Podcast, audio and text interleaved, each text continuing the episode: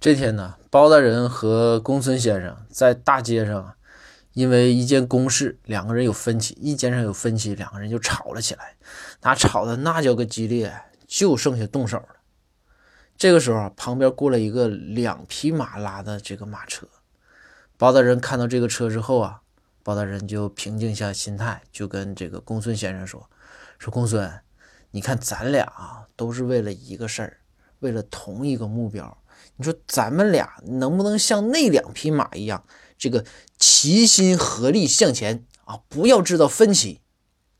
这个时候，公孙很冷静地说：“说大人，咱俩不是两匹马，咱俩其中有个人是头驴。